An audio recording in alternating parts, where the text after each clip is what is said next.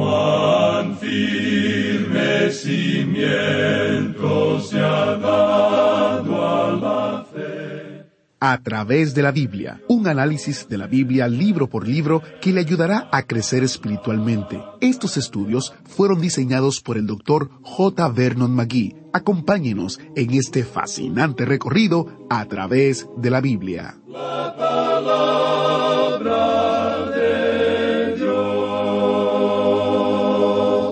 Usted a veces abre y se desahoga su corazón ante Dios, pero se pregunta si Dios le escucha. Bienvenidos a través de la Biblia, el programa donde conocemos a Dios en su palabra. Soy su anfitrión, Heiel Ortiz. Hoy en A través de la Biblia obtenemos una respuesta a esta pregunta a través del testimonio de Daniel. Nuestro maestro Samuel Montoya nos guía hoy en nuestro estudio de uno de los capítulos más ricos de toda la Escritura, Daniel capítulo 9. No solo veremos un modelo de cómo ora un hombre justo, sino también nos asomaremos al reino espiritual y comprenderemos la respuesta del Padre a la oración piadosa de Daniel, que es una de las oraciones más sobresalientes del Antiguo Testamento. Mientras usted encuentra su lugar en Daniel capítulo 9 y elige su asiento en el autobús bíblico, me alegra mucho de poder compartir un mensaje que recibimos. Mientras usted escucha, me gustaría que pensara en escribirnos usted mismo y hacernos saber cómo le está cambiando a usted el estudio de la palabra de Dios con a través de la Biblia. Sería alentador, no solo para el equipo de a través de la Biblia, sino también para los donantes que hacen posible que produzcamos y distribuyamos el programa en audio y todos los recursos gratuitos que ponemos a su disposición. Comparto este testimonio de Mario en Venezuela, quien escribe. Gracias por este maravilloso y edificante programa. Lo he oído gracias a mi tío, quien fue rescatado por el Señor por allá por la década del setenta. Para entonces era un niño de doce años. Solía ver a mi tío sintonizar por las noches después de llegar del trabajo a Radio Transmundial en Bonaire en un radio de pilas. Me gustaba la canción de entrada, me transmitía paz. Luego, por la década del ochenta, el Señor me rescató y comencé a caminar con Él hasta hoy día, ya con cincuenta y seis años.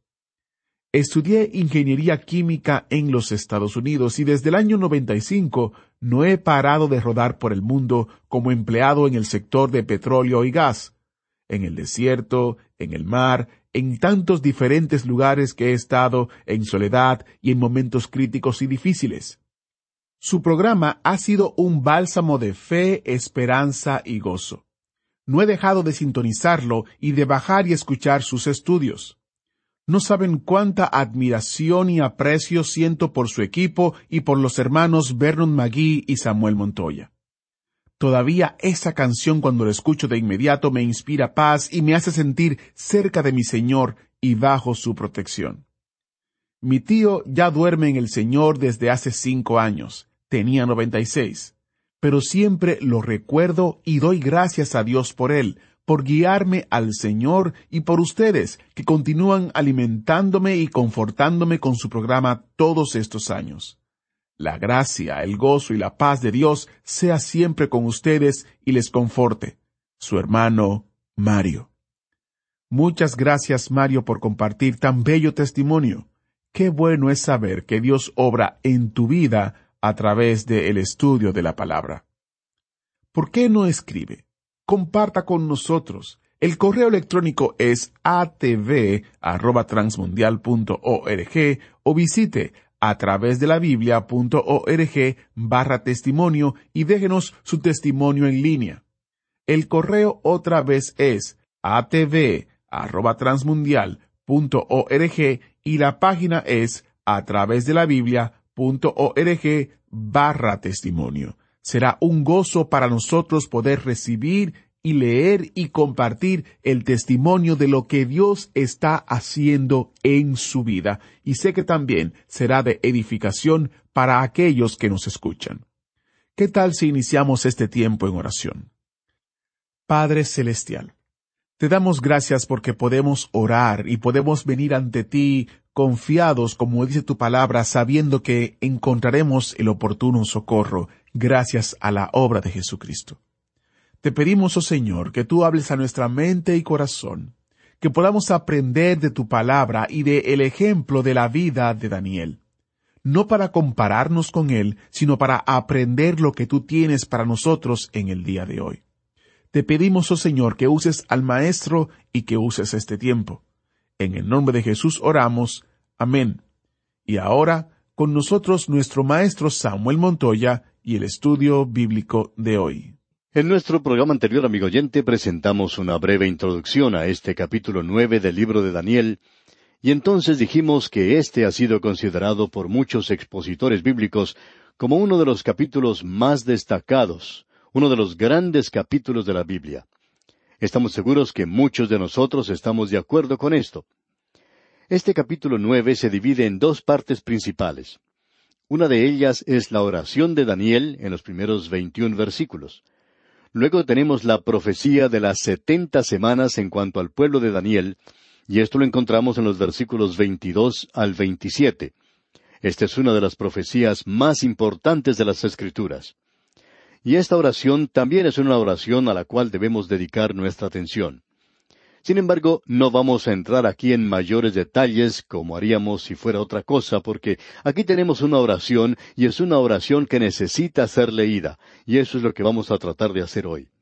Ahora, comenzando con los versículos uno y dos, tenemos las circunstancias que rodean a esta oración de Daniel.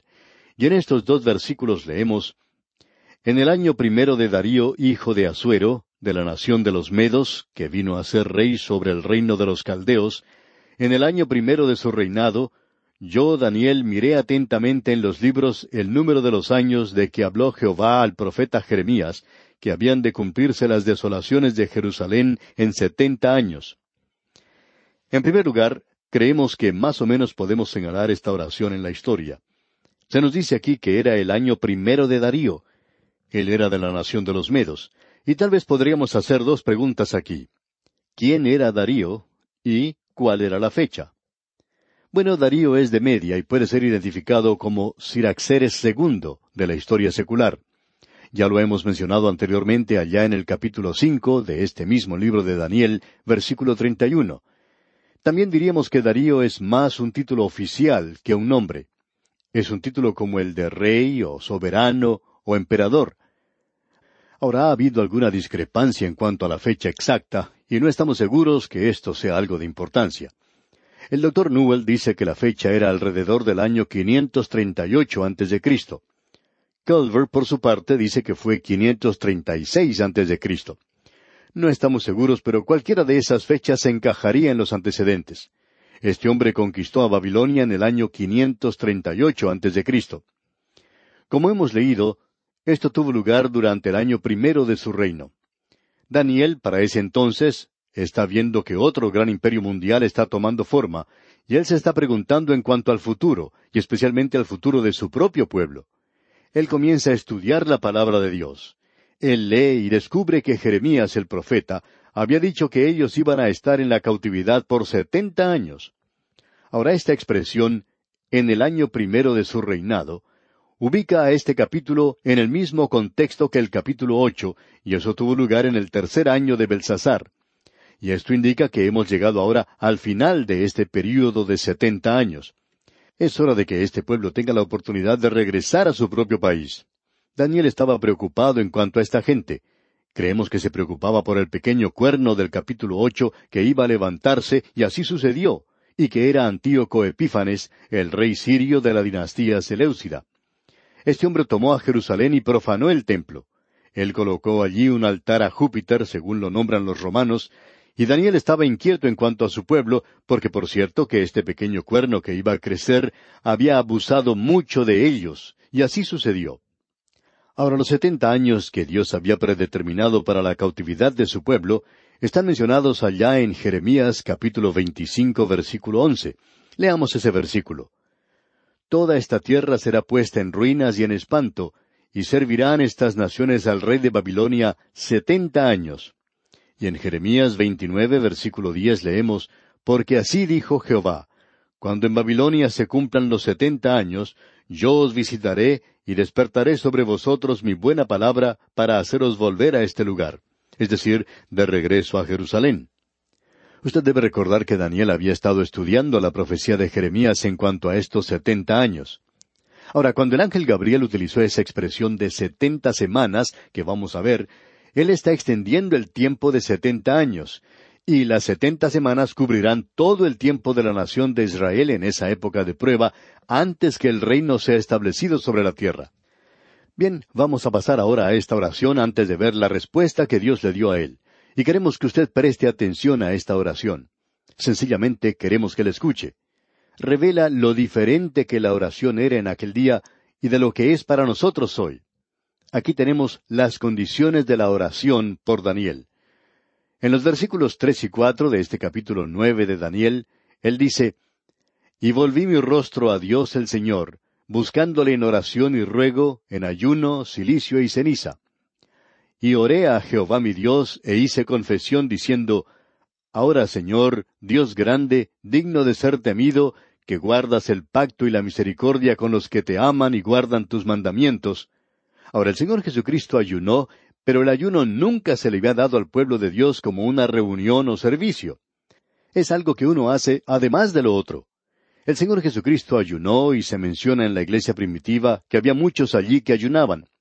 Por ejemplo, tenemos que el apóstol Pablo les escribió a los Corintios y en su segunda epístola a los Corintios capítulo once versículo veintisiete dice, En trabajo y fatiga, en muchos desvelos, en hambre y sed, en muchos ayunos, en frío y en desnudez. Creemos que aquí debemos agregar que Daniel demostró un propósito persistente en la oración. Usted recuerda que aún Jacob dijo en su oración, No te dejaré ir hasta que me bendigas. Amigo oyente, esta oración de Daniel es una oración muy personal y le concierne a él y a su pueblo. Y uno encuentra aquí en esta oración que él usa el pronombre personal yo, nosotros y nuestro y eso lo usa por más de cuarenta veces. Usted recuerda que cuando observamos el capítulo cuatro de Daniel, vimos allí que Nabucodonosor utilizaba este mismo pronombre una y otra vez. Ahora alguien nos va a decir, ¿cuál es la diferencia entonces? Bueno, para Nabucodonosor era una señal de orgullo, una señal de haberse elevado mucho. ¿Y cuál es el contraste? Uno tiene que leer esta oración y el contraste es algo muy señalado. Aquí demuestra humildad, confesión y confusión de rostro, mientras que en el capítulo cuatro se usa en orgullo y adoración propia, la gran Babilonia que yo he edificado. Daniel se encuentra ahora sobre su rostro ante Dios y él reconoce los atributos de Dios. En primer lugar vimos que él se apoya en su relación personal con Dios. Notemos cómo se dirige. Él dice, mi Dios. Él está apelando a Dios en una forma muy personal. Él está haciendo ante Él su confesión. Él habla de la grandeza de Dios y dice que es digno de ser temido. Uno debe mantener respeto ante Dios. Uno no juega con Él. Si uno hace eso, bueno, eso es todo lo que hace, como los niños cuando juegan a la escuelita, cuando juegan al profesor y todo eso. Uno simplemente está jugando a ir a la iglesia. Ahora Dios no solo hace promesas y pactos, sino que los cumple. Él es inmutable, por tanto, Él es fiel.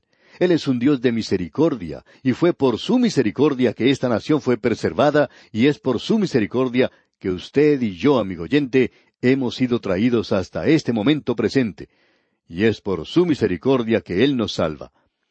Allá en el libro de Lamentaciones, capítulo tres, versículo veintidós, Jeremías dice, Por la misericordia de Jehová no hemos sido consumidos, porque nunca decayeron sus misericordias. Es decir, que Dios es misericordioso, y Él espera que nosotros hagamos lo que decimos que vamos a hacer, y Él espera ser obedecido. Ahora notemos la confesión del pecado de Daniel en los versículos cinco y seis de este capítulo nueve de su libro. Hemos pecado, hemos cometido iniquidad, hemos hecho impíamente, y hemos sido rebeldes, y nos hemos apartado de tus mandamientos y de tus ordenanzas no hemos obedecido a tus siervos los profetas, que en tu nombre hablaron a nuestros reyes, a nuestros príncipes, a nuestros padres y a todo el pueblo de la tierra. Note usted que dice, hemos pecado. Aquí Daniel se identifica a sí mismo con su pueblo cuando estaban allá en su tierra, cuando ellos se rebelaron contra Dios y fueron llevados a la cautividad. Él es específico en su confesión. Él menciona cada pecado aquí, cada iniquidad y maldad y rebelión y desobediencia y su negación a escuchar a los profetas de Dios. Él escribe todo esto, no deja nada por fuera. Opinamos, amigo oyente, que la confesión de los pecados significa sencillamente eso, no quiere decir el ir y decir he pecado. Quiere decir que uno va y dice he hecho esto, he hecho aquello y aquello otro.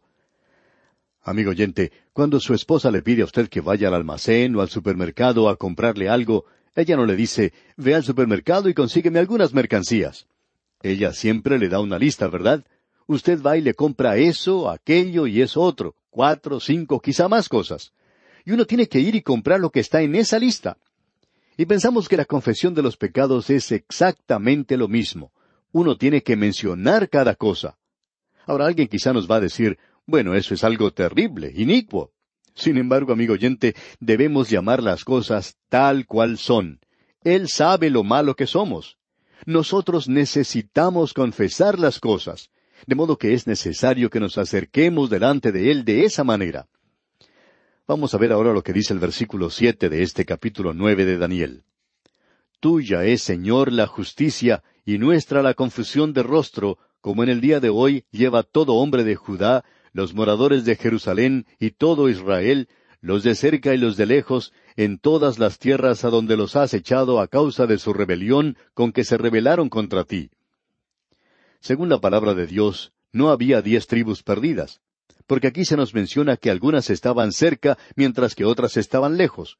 Pero las que estaban lejos no estaban perdidas, ellas estaban simplemente alejadas y él sabía dónde estaban. Y él dice, en todas las tierras a donde los has echado a causa de su rebelión con que se rebelaron contra ti. Y continúa en el versículo ocho hasta el catorce diciendo, Oh Jehová, nuestra es la confusión de rostro de nuestros reyes, de nuestros príncipes y de nuestros padres, porque contra ti pecamos. De Jehová nuestro Dios es el tener misericordia y el perdonar, aunque contra él nos hemos rebelado, y no obedecimos a la voz de Jehová nuestro Dios, para andar en sus leyes que él puso delante de nosotros por medio de sus siervos los profetas.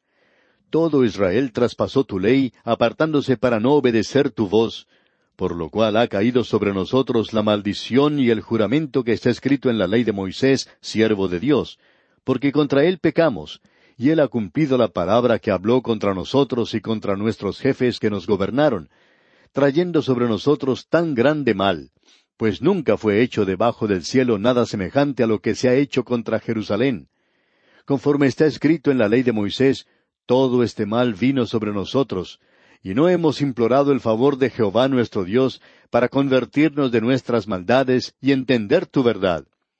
Por tanto, Jehová veló sobre el mal y lo trajo sobre nosotros, porque justo es Jehová nuestro Dios en todas sus obras que ha hecho, porque no obedecimos a su voz. Quisiéramos que ahora usted note el contraste que hay en esta oración, aunque no la vamos a analizar toda. En el versículo quince, Daniel contrasta la bondad de Dios con el pecado de Israel. Él contrasta su justicia con la confusión de rostros, lo cual es su vergüenza. Ellos habían sido esparcidos a causa de su rebelión contra Dios. Ellos merecían el castigo que habían recibido, y Dios estaba actuando justamente al enviarlos a la cautividad, ya que Dios tenía razón. Ellos estaban equivocados. Hay una clase de oración en la cual nosotros nos dirigimos a Dios y le decimos, Tú sabes, Señor, que yo soy débil, y tú sabes que yo estaba en tal y tal circunstancia. Amigo oyente, cuando uno comienza una oración de tal manera, le está echando la culpa a Dios. Usted le está diciendo a Dios que Él cometió una equivocación. Amigo oyente, usted le está diciendo a Dios que Él está equivocado, que Él tendría que haber considerado estas cosas, que Él fue muy duro con usted.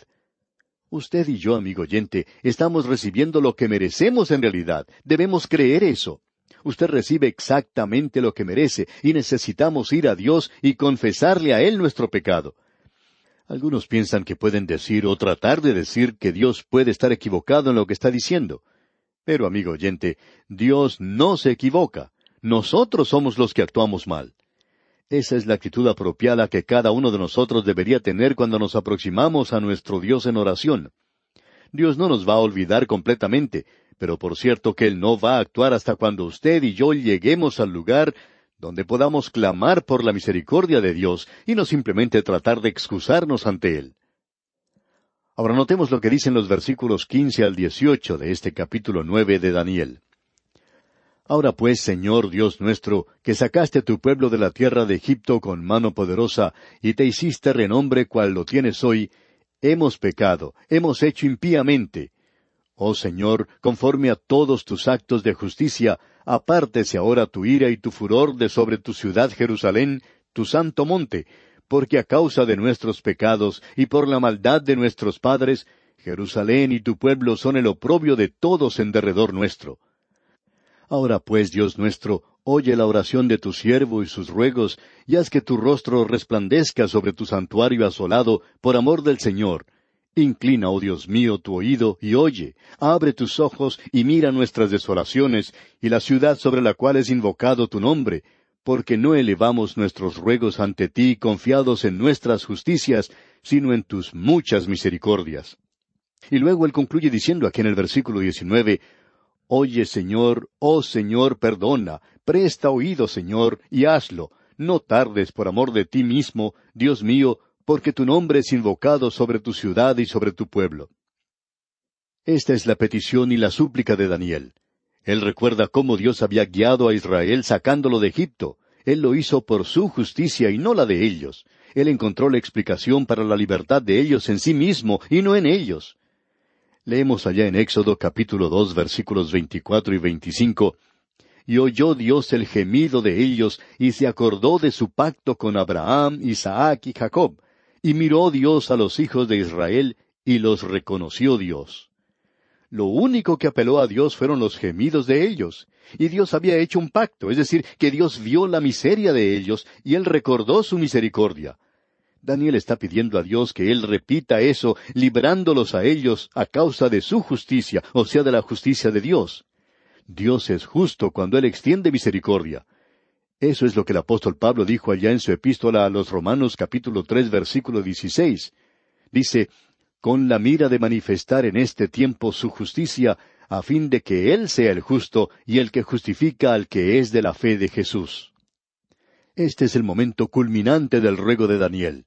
Él le pide a Dios que escuche, que conteste a causa de lo que Él es y de lo que ha prometido. Ya no hay nada bueno en Israel. Daniel no suplica porque Él es Daniel, ya que Daniel se identifica a sí mismo con su pueblo y dice, hemos pecado. Daniel había pecado y eso hace de esta oración algo más destacado aún. El nombre de Dios se ha expuesto aquí y Daniel está preocupado con esto.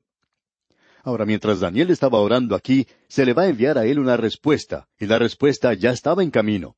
Ya veremos en nuestro próximo programa, Dios mediante, que el ángel Gabriel viene a traerle probablemente la profecía más maravillosa en cuanto a la nación de Israel. Eso lo veremos, Dios mediante, en nuestro próximo programa.